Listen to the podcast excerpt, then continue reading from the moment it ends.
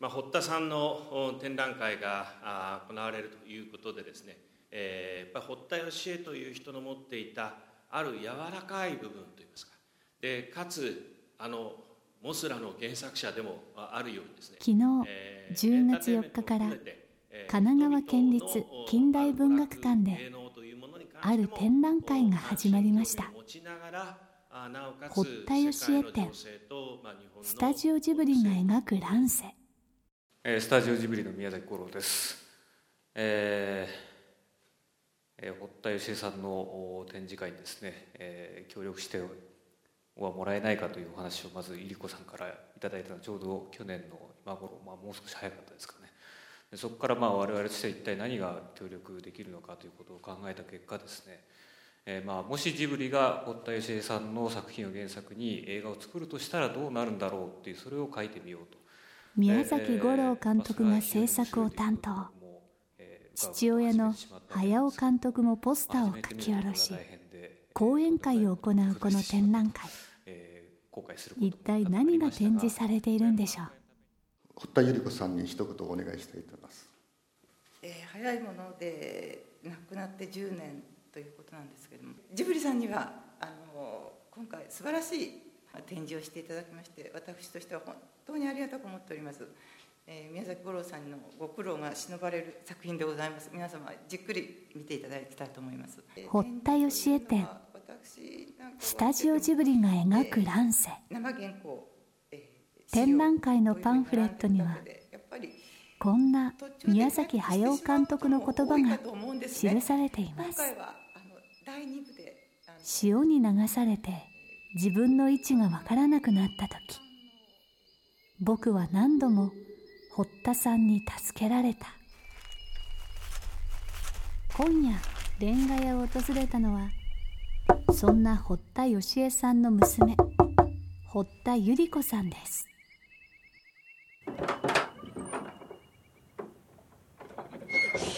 でまあねそれでとにかく堀田先生の大ファン。であることを僕は知ってたんで、うん、まああれね「天空の城ラピュタ」だから1985年ぐらい、うん、なんかね彼がまあ頑張って作ってるじゃないですか。これで僕はねとにかくなんていうのかな宮崎が本当に働き者だし頑張るんで励ましたいと思ったんですよね。それで、まあ、僕が当時作ってた、えー、雑誌アニメージュそれの「ラピュタガイドブック」っていう本の中でね堀田先生に原稿を書いていただこうとしてこれでまあ、えー、書いていただくんですけれどまあ皆さんは喜んでましたよね。僕あの時にあのー、堀田先生ってあのね「モスラ」っていう怪獣映画のシナリオなんかも 僕あのね福永さんとかに協力して3人でしたそうですね。中村慎一郎さん。中村慎一郎さんですよね、これでナウシカのね映画を見ていただこうっていうことで当時代々木の方にマンションがあって、これで奥様に伺ったらビデオとかそういう類はないっておっしゃったんでテレビはあると。これでビデオとねビデオの再生機とビデオと一緒に持ち込んでこれでナウシカを見ていただいて。その時僕ゆり子さんにお目にかかってるんですね。多分。お目にかかりましたっけ？いや僕本当のこと言うと覚えてないんです私も覚えてない。鈴木敏夫のジブリ汗まみれこの番組はウォルト・ディズニー・スタジオ・ホーム・エンターテイメント。読売新聞。ドリームスカイワード JAL 町のホットステーションローソン。朝日飲料の提供でお送りします。鈴木敏夫のジブリ汗まみれ。実はね僕同級生なんですか、ね、同級生。大学の。あれ大学はいつ入学されたんですか？私はえー、68年です。8年ですか、うんだから鈴木さんも一つ先でしょ？僕は67年なんですけどね。ね、うん、で卒業は一緒。なんで知ってんですか？だって卒業写真載ってますもん。そうなんですよ。僕は1年余分にいたんですよね。私は一応4年で。あそうですか、ええ、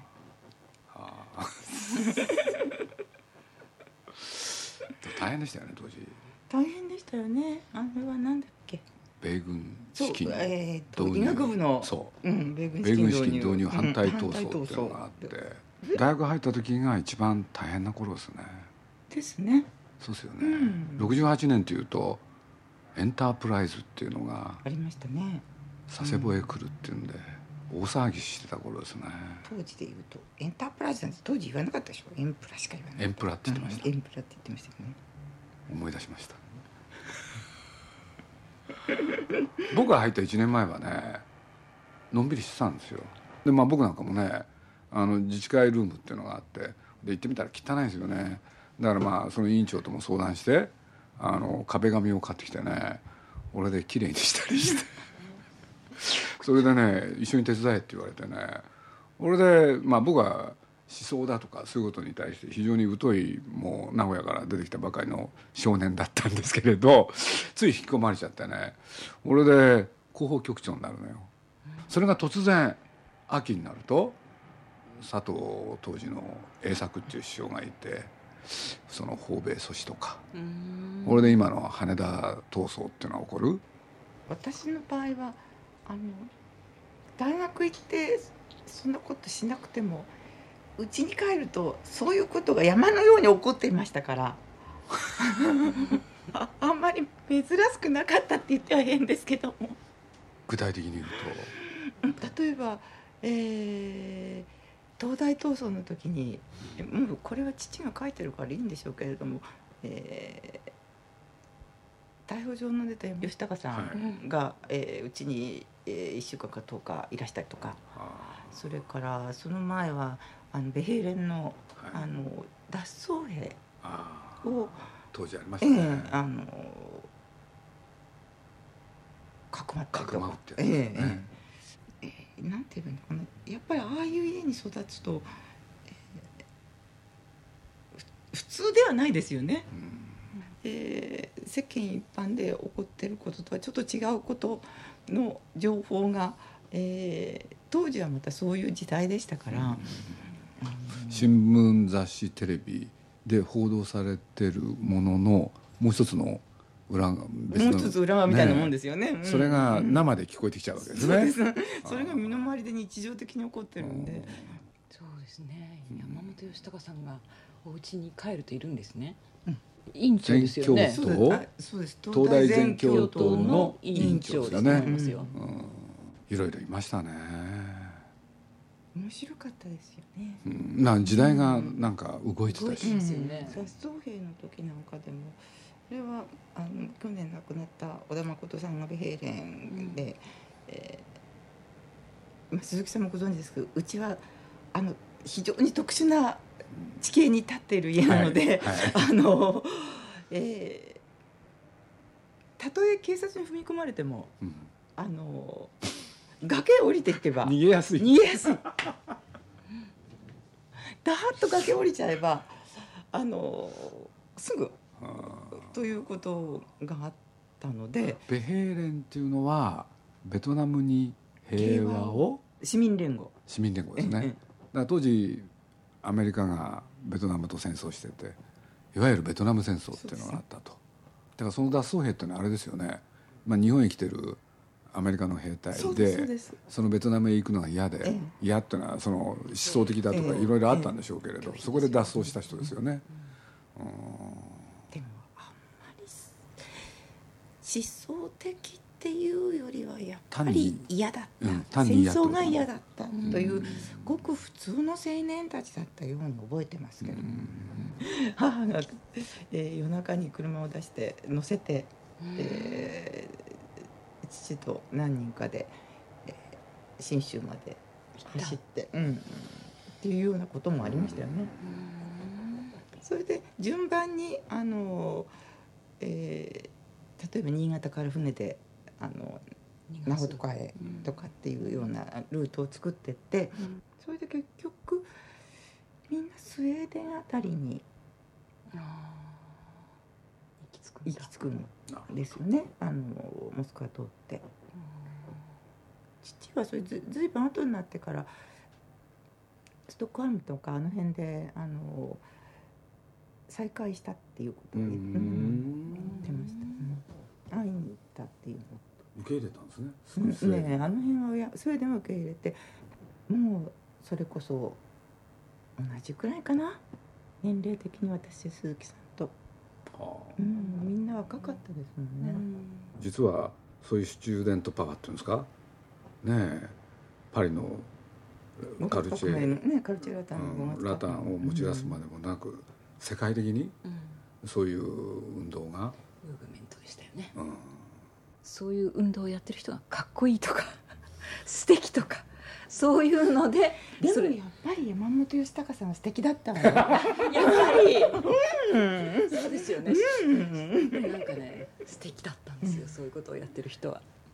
ただものの本によるとだよ。やっぱり例えば60年安保っていうのがね僕らより10年前にあってそれは何かっつったら何しろ日本と米軍あアメリカの要するに安保安全保障条約があって要するにアメリカの傘のもと日本はねぬくぬくと生きるかあるいはアメリカの傘から離れて貧しくとも貧しくとも心豊かに生きるか。この選択肢なのよ、そうするとそういう中でそれに賛成反対これが大きく分かれてこれでそういう中でとでも共に両方ともねなんていうのかな。やっぱり明日のいい日本を作ろうみたいなことがどっかにあったのよ、ところが70年安保っていうのは、まあ、自分も渦中にいながら後で振り返るとだよ。まあ本当にそういうものがねちゃんとあったのかどうかっていうとちょっと怪しくなってくるところがあるわけ。俺でそのね非常に象徴的なことでね俺なんかは自分で考えたことで言うと、えー、当初ね何かやっていく時にね自分が反省しなきゃいけない時に自己批判って言葉が。自己批判ってありましたね。そうするとね自己批判までは分かりましたよねだけど自分がその渦中にいてその言葉がエスカレートするんですよね。それは何かって言ったら自己否定。これはね僕おかしいと思ったんですよね。自分がその渦中にいて。否定したら何もなくなっちゃうんだから。ところがそのエスカレートがね悲惨な事件につながっていくわけでしょ、う俺でまあね破壊して新たなビジョンがあるところで何かを破壊してそこに結びつけるんならともかく破壊が目的になってしまって。そうするとその破壊と今の自己否定ってことは非常に関係があって。何て言ったらいいかな。僕の中ではその自己批判自己否定。で自己否定でみんなが情緒的にわっとそちらへ行った時にね僕はそっち行かなかった人間なんですよ。そそれは距離を置くってことだと思うんです。それが今につながってる、うん、と自分では思ってますけどね、まああの堀田先生っていうのは何て言うのかな。対象に対するその身ど身の置きどころの距離。それがね実は僕は好きなんですよ。だから自分なんつったらいいかな。あの第三の立場。そうなんですよねだからまあ堀田先生ってそれこそねなんで鴨の町名が好きかって言った時にもその場にいてそれを後で貸し合そうある種ノンフィクションライターっていうんですか、まあ、僕なんかもねその末端にいたとはいえそういう立場でものを見ていくの好きな方だったんですよね。だからあの自分が何かやってるんですけどね自分がやってるんじゃないっていうのかな。だからまあ今ね映画を作る立場になっちゃったんですけれどもしかしたらまさにプロデューサーなんてそういう仕事かなっていう気もしないでもないです。とにかく宮さんという人が堀田さんのことをねいっぱい読んでるんですよね。俺でなんかね宮崎駿って自分の外になんか支えになる人が欲しい人で俺で堀田先生にねの本を読むことで常に会話するっていうのか対話するっていうんですかね。俺でまあ彼なりの解釈でいろんなこと言ってるんで、まあ、これはね、えー、その堀田前衛店では今の宮崎駿の講演会もあるんでね ぜひ興味のあるところなんですけど。楽しみにしてます、今困ってるんですけど本人はね。対象に対して距離を置かない人なんだよね宮崎駿っていうのは。その人が堀田さんの本を読んでねどうそれを読んだかこれはね聞いてみたいんですよ僕は。私も聞いてみたいです、うん、ぜひ今度の公演で。ねえ、うん、皆さんがねどう読んだのか今実は公演のね「北条儀式と私」ってのは僕は勝手にね、うん、皆さんに押し付けたタイトルなんですけれどね。鈴木敏夫のジブリ汗まみれ。年取っていけば立派な人になるっていうのも嘘だなっていう それはあの自分の身近な人見ててもそう思いますけど。あの老いてますますなんとかっていうねとこはあったりするもんだっていうねそれは面白いなと思いましたよね、うん、11月24日まで横浜の港が見える丘公園の県立神奈川近代文学館で開かれている堀田義恵展。スタジオジブリが描く乱世堀田さんの原作をもとに藤原の定家と鴨の長明の若き日々の物語をアニメーションで描いたら何が見える。そんな新しい試みにアプローチした宮崎五郎監督は文学館のテラスでタバコを吸っていました。宮崎五郎です。発見したことですか？うん一番の発見は僕らと大して変わらないっていうことです。定家っていう人はまあ三流ですけどその貴族の末端じゃないですか、まあ、年取るに従ってだんだん出世してはしてきますけど若い頃は、まあえー、一番末端。で下手したらもう転げ落ちちゃうみたいなところですし鴨の長明という人はもう家の事情があってそこからドロップアウトせざるを得なかった人じゃないですか。でそうするとそのなんていうの当時の2人っていうのはその特権階級と普通の階級の一般のその他大勢の人たちのこう隙間に狭間にいた人たちっていうか。でやっぱり一人の人間がいろんな顔を持ってるっていうか家ではお父さんだし勤め先に行けばその下の方の下っ端だしみたいな。一方で優れた歌人でもあるわけだし。そういう多面性みたいなものが例えばあってそれは僕らと同じだろうっていうふうに思ったんですよね。鴨の長明だってその最初から北条記書いた人じゃないですよね。若い頃めちゃめちゃやってるっていうか。最初からそのなんだろう無情の無情感の人ではないんだっていうね。本当に無情の人だったかっていうとそれは相当怪しいぞっていうのがね堀田さんの書かれてることじゃないかなと思うんですよね。入り口は一見そのね敷居はものすごく高いですけど書いてあることは今の時代に不安にならないで済むその視点が堀田石の本の中にあると思うんですよ。どれでもいいからあのまず無理して読むことだと思うんですよ。秋の日差しが暖かいテラスには最近あまり見かけなくなったアゲハチョウがひらひらと舞っていました。まあ今の展示で要するに堀田先生のね書かれたものをもとにジブリが映画にするとしたらどうなるか。って、まあ、これを宮崎五郎を中心にやってもらっててほんで今定家と長明いや五郎とね、まあ、実はポニョの後どうしようってことでジブリの中で今話題が出てて。これでまあ僕もいろいろ考えたんですけどね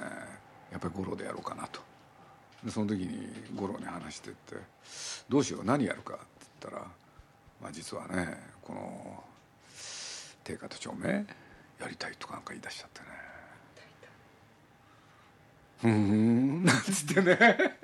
「無茶だよ」って言ったんですよ。まあ若い時はもう僕がねいいところなんでその意気込みはわかるけれど野心はわかるけれど。でも五郎さんは確か建築関係の学校出てらっしゃいますよね。あの鴨の町名っていうのは建築好き、工場というのを作る前にも、い。くつもいくつもいくつも図面だけ設計して。だから共通点はあるんじゃないですか。だからっつってだからまあ試行錯誤の一つとして今回そういうものやるのは僕は構わないと思ったんです、うん、で何しろ北条儀式っていうのはね実は宮崎駿がねずっと考えてんですよ。あれを題材に映画にできないかって。父も楽しみにしてましたね。延々考えてるんですよ。でそれを横から来てね息子がちょっとって簡単にやるってこんなねだから僕は宮崎駿の方に「鈴木さん五郎は何やりたいんですか?」って言うから「いやこうこうこういうわけで北条儀式と定家明月記をこれ合わせてやりたいって言ってます」って言ったら絶句なんですよ「あいつそんなこと考えてんだ」っつって「冗談じゃない」っつってね。あのイメージボードは素敵でした。そうでした。ありがとうございます。五郎が喜ぶと思います。まあ今回その展示でね五郎君が書いたもの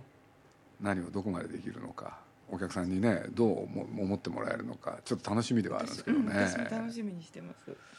堀田店、えー、神奈川近代文学館あの港の見える丘公園のところにありますね、はい。ぜひいろんな人に来ていただきたいと思ってよろしくお願いします。よろしくお願いいたします。はい、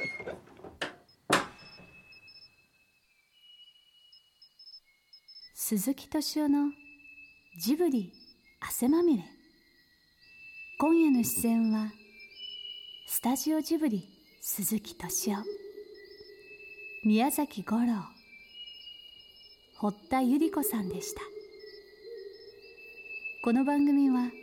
「ウォルト・ディズニー・スタジオ・ホーム・エンターテイメント読売新聞ドリームスカイワード JAL